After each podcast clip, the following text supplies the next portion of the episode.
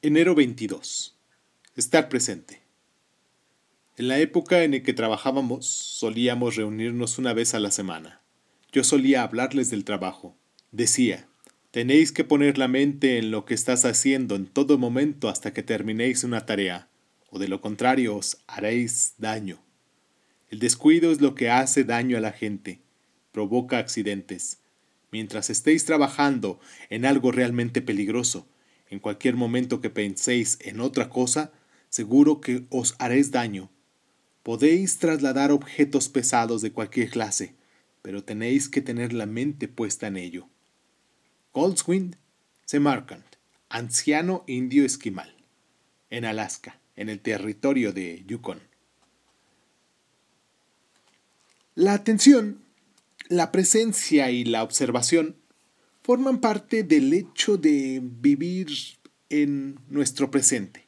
¿Con cuánta frecuencia tratamos de hacer cosas con la mitad de nuestra mente o de nuestro corazón?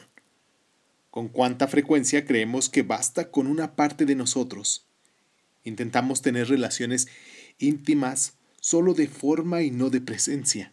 Cuando no estamos presentes en nuestra situación, somos más propensos a resultar dañados ya sea físicamente, emocionalmente, socialmente o espiritualmente.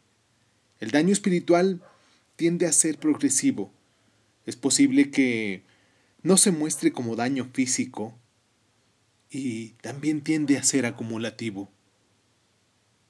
Espero que hoy estén presentes aquí en Crónicas Lunares.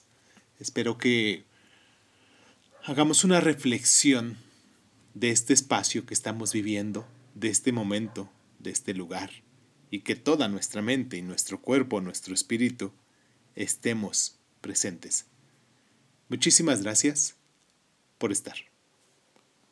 Mi falta de presencia es un insulto a los que amo, incluido yo mismo.